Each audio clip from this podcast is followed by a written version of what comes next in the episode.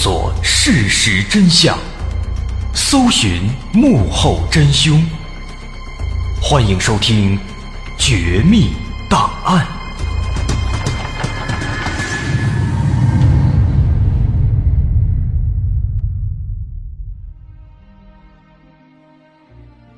还原事实，探索真相。欢迎您继续关注我们的《绝密档案》，我是大碗。在上回，咱们说到，从1976年开始，瑟克尔维尔小镇上的居民突然开始接连不断的收到一些匿名信，信的内容大多涉及到大家的生活隐私，这引起了人们的大范围恐慌。而其中受影响最深、最大的，是一个叫做玛丽的女性，她婚外恋的事情被匿名信接连爆出，她的丈夫罗恩也备受折磨。在一番推测之后，他们认为这起事件的罪魁祸首应该是玛丽的丈夫罗恩的妹夫，叫保罗。于是他们也开始给保罗写匿名信，让他停止这种行为。而之后，好像确实生效了，他们的确也没有再收到过匿名信，一切似乎都结束了。但也就是在这个时候，丈夫罗恩接到了一个神秘电话。据说这个电话是匿名信的作者打来的，在打完电话之后，他愤怒地抓起手枪，开车冲出了家门。而等到玛丽再次见到罗恩的时候，他已经成为了一具冰冷的尸体了。而此时，面对已经死去的丈夫罗恩，玛丽忽然想起了之前寄给罗恩的第一封匿名信，因为在那封信上清楚地写着。罗恩要么结束这段和玛丽的婚姻，要么就去死。起初他们都以为这只是无聊的恶作剧，但结果现在罗恩却真的死了。面对这个情况，玛丽是既害怕又无助。而随着调查的继续深入，越来越多的疑点也开始逐渐浮出水面。前面说过，警方调查显示，他们发现罗恩的枪。曾经开过一次火，但奇怪的是，在发现尸体的现场周边，以及玛丽的家附近，以及从玛丽家到现场的这段路线当中，没有任何人听到过枪响。尸检报告显示，罗恩血液当中的酒精含量是法定上限的一点五倍，也就是说，他的确属于酒驾，这也是警方最开始所推测的死因。但是玛丽很快告诉警方，这是一个很违和的地方，因为罗恩是一个滴酒不沾的人，他在家的时候从来不喝酒，出去应酬也是能不喝就不喝。那这就奇怪了，一个从不喝酒的人，他为什么会突然喝了这么多酒，还酒驾呢？更加奇怪的是，在罗恩离奇死亡之后，镇上一些居民。也开始收到同一封匿名信，信的内容都是一样的。在这封信里说，说警方把罗恩的神秘死亡事件当作是一起意外事故来处理，这种行为实在太过荒唐。这个神秘人声称，其实警方查到了某些真相，但是他们企图把真相掩盖下去，所以才把这起事件定性为意外事故。那么，这样的一封信同时出现在了镇子上很多人的信箱里面，这让这起事件变得更加扑朔迷离了。因为从这封信来看，这个人好像希望把警方也拉下水。那么，警方真的知道某些真相吗？这是每一个人都在疑惑的。一时间，团团的疑云笼罩在这座平静的小镇之上。如今，在匿名信的影响之下，发生了命案，但凶手仍然逍遥法外。迫于压力，玛丽最终也向学校承认了自己的婚外情。好在，玛丽态度积极，还保住了工作。但是，原本幸福的一家，现在已经支离破碎了。可尽管如此，这个写匿名信的神秘人，似乎仍然不想放过玛丽。在丈夫死去之后的几年间，这匿名信就从来没断过。每过一段时间，就会寄到玛丽家里。甚至从一九八三年开始，这些匿名信不仅仅出现在玛丽家的信箱里，更是开始张贴在小镇的各种公告板上，广告牌、公告板到处贴的都有匿名信。而这些信其中的内容，除了玛丽的私生活之外，甚至还扬言威胁要伤害玛丽的子女。这种情况的骚扰。玛丽几乎要被逼疯了，她几乎再也无法忍受这样的生活。而事情的转机也正是发生在这个时候。有一次上班的路上，玛丽开着校车往学校走，路过一块公告牌，她发现在这公告牌上面正好贴着有关自己私生活的一封匿名信。玛丽顿时火冒三丈，她冲下校车。准备去把路边的公告牌给砸了，但是下车之后，他突然发现，在这公告牌的后面贴着一个小盒子。那么出于好奇，玛丽就打开了这个盒子，但是没想到，刚刚打开一条缝往里一看，他就一动也不敢动了，因为他看到在这盒子里面是一把手枪，手枪的扳机连接着一根绳子。如果玛丽再把盒子多掀开几厘米，那么扳机就会被扣动，后果不堪设想。玛丽吓坏了，赶紧报了警。警方把这把手枪也带回了警局，随即就检查了这把枪的序列号。结果在检查之后，这把枪的序列号显示，这枪的主人不是别人。正是玛丽死去的丈夫的妹夫，保罗，也就是当初他们怀疑过的那个人。这一切到底是怎么回事呢？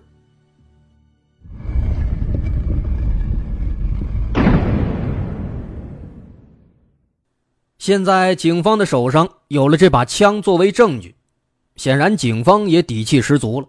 马上成立专案组，开始彻底调查匿名信事件。他们专门请了笔迹鉴定专家来鉴定了匿名信的字迹。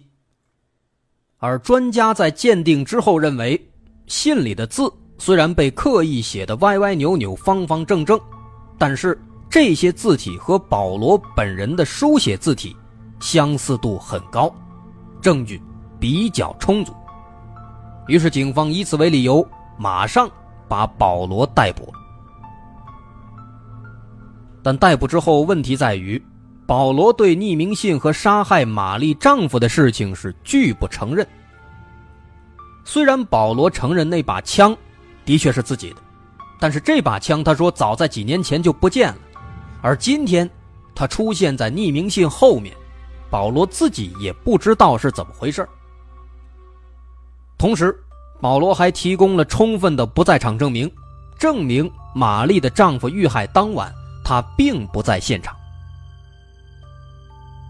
但是即便如此，也许是被匿名信的恐慌笼罩了太长时间了，小镇上的居民对此并不认同，大家都认为这保罗肯定是凶手，肯定是匿名信的始作俑者。而意外的是，法庭也这么认为。法庭最终判决保罗有罪，而案件的审理也相当迅速，最终保罗被判处有期徒刑二十五年。这场审判难免会让人产生怀疑，毕竟从客观角度来看的话，既然保罗能够给出不在场证明，同时枪的线索又没查清，那么就没有理由这么迅速的给出判决。再结合玛丽的丈夫死亡之后，大家都收到的匿名信内容，信上也说了，说警方其实查到了某些真相，但是他们想要把真相掩盖下去。由此结合来看的话，这个判决的确是有点问题呀。那么这个保罗他到底是不是凶手呢？他不是，还能有谁呢？总而言之。保罗当时就这样被关进了监狱，大伙也都是兴高采烈、普天同庆，认为匿名信这事儿终于是结束了。但大伙没想到的是，这种太平高兴的日子，并没有过多久。短短几天之后，又有居民收到了匿名信，而且渐渐的，随着时间推移，匿名信涉及到的人数越来越多，从一开始的几十人，到现在竟然多达几百人。而且更加诡异的是，在监狱里的保罗，他也收到了匿名信。他这封信上是这么写的。现在知道你出不来了吧？两年前我就告诉过你，我们想怎么愚弄他们，他们就会怎么被愚弄。你当时为什么不相信呢？简简单单，就这一句话。那么这封信是什么意思呢？我们单从内容上来看的话，保罗和这个匿名信的作者好像是认识的，即便说不认识，他们之间应该也是有过沟通的。因为这个人告诉他说：“两年前我就告诉过你，有这样的一个对话，有这样的一个表述。”但是问题在于，对这起事件，保罗却始终坚持说自己是无辜的。即便说现在他被认为是杀人犯，即便现在他坐牢了长达二十五年，他也仍然坚持说自己是无辜的。那么我们就好奇了，这个神秘的人到底有多么大的魅力？给了保罗多少好处，才能让他如此这般的守口如瓶呢？当然，也有另外一种可能，有没有可能保罗和这个神秘人根本就不认识，根本就没有联系过？而神秘人之所以给牢狱之中的保罗写这封信，纯粹的，就是为了嫁祸给保罗，想把保罗的罪名给坐实，让大家认为。保罗和神秘人有染，这样的话，也不是没有可能啊。那么这真相到底是什么？反正到现在我们都还不知道。总而言之，这可怜的保罗就这样一直被关在监狱里面，一直到一九九四年五月份。这个时候，保罗已经在监狱里待了十年之久了，但此时因为表现良好，被提前释放了。不过，即便如此，直到今天，保罗仍然坚持说自己是无辜的。他认为真正的罪犯仍然在逍遥法外。至于他当时收到的那封匿名信内到底是怎么回事也没有人过多透露，他也没有多说过。到今天，也仍然是个谜。不过有一点可以肯定，在保罗出狱之后不久，那些匿名信就慢慢的消失了。再也没有出现过。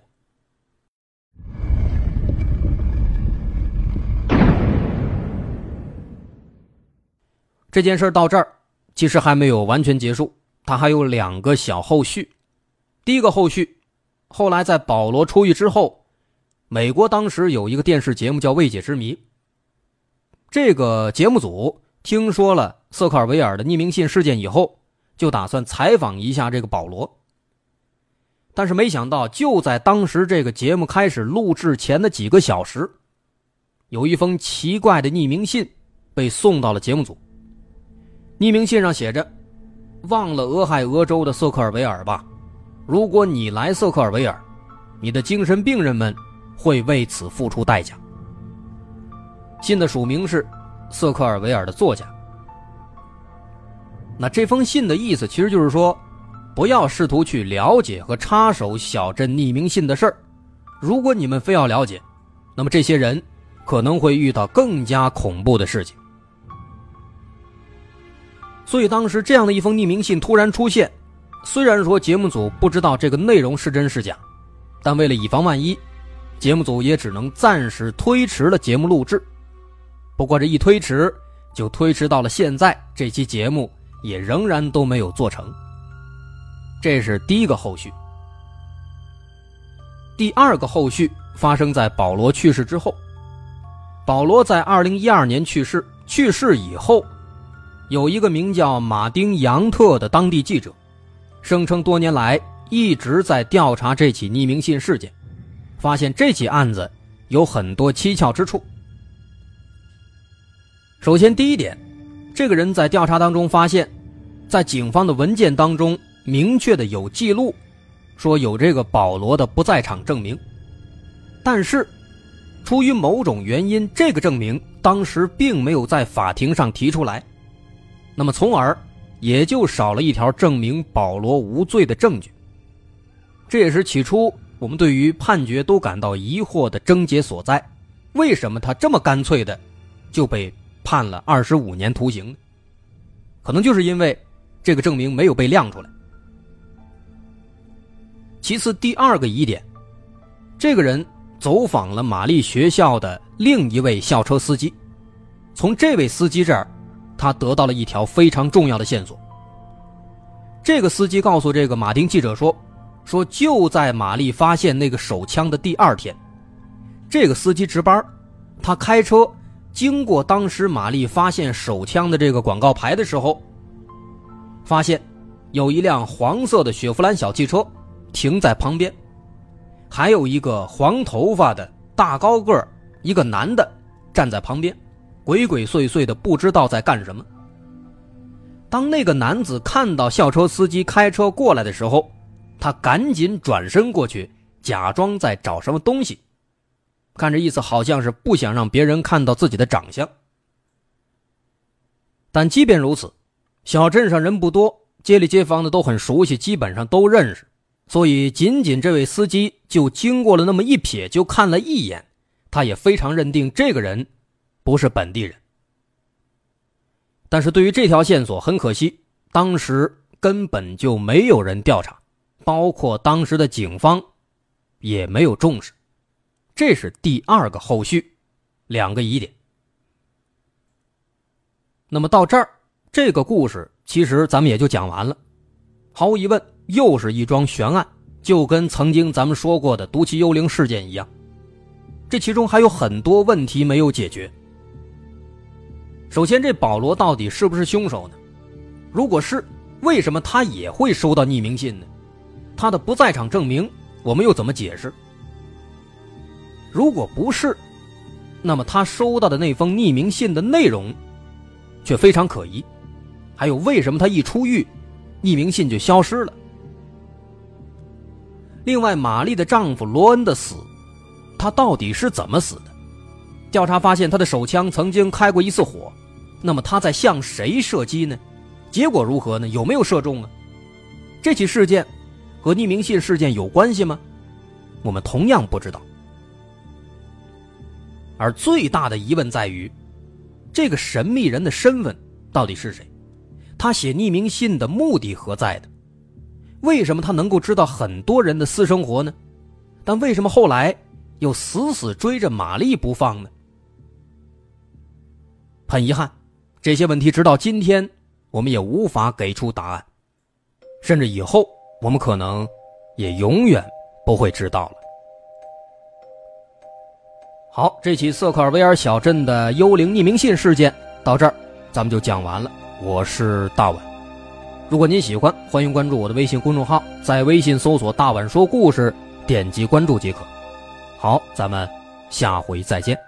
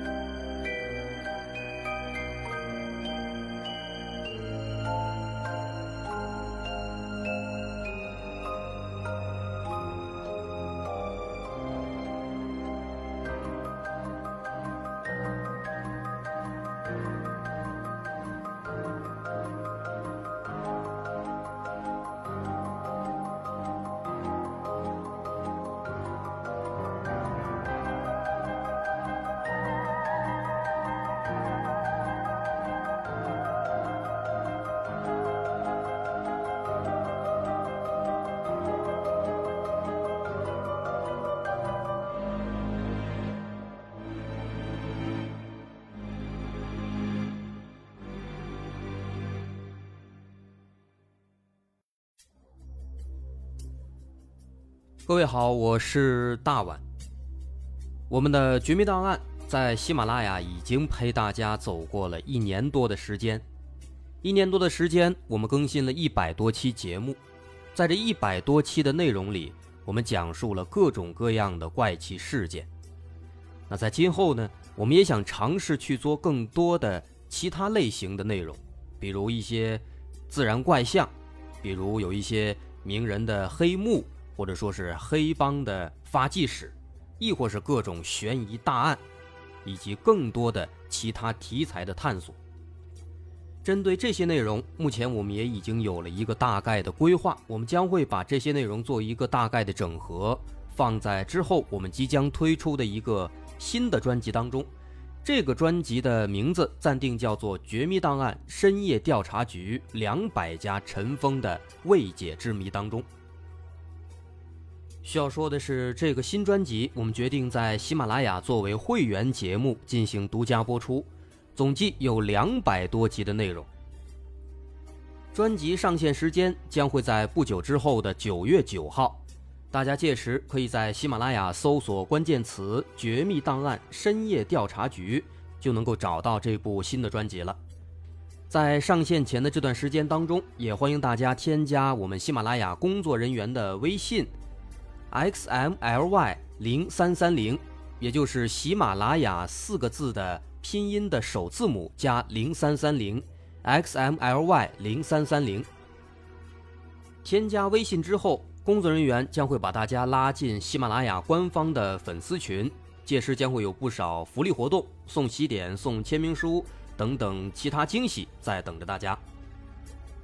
需要特别说明的是，新专辑将会是喜马拉雅的会员专辑。也就是说，如果您是喜马拉雅的会员，就可以免费收听本专辑。目前，喜马拉雅的会员价格为每个月六块钱，六块钱就可以听到我们的两百多集故事，也是很划算了。希望大家能够多多理解，多多捧场。九月九号，我们不见不散。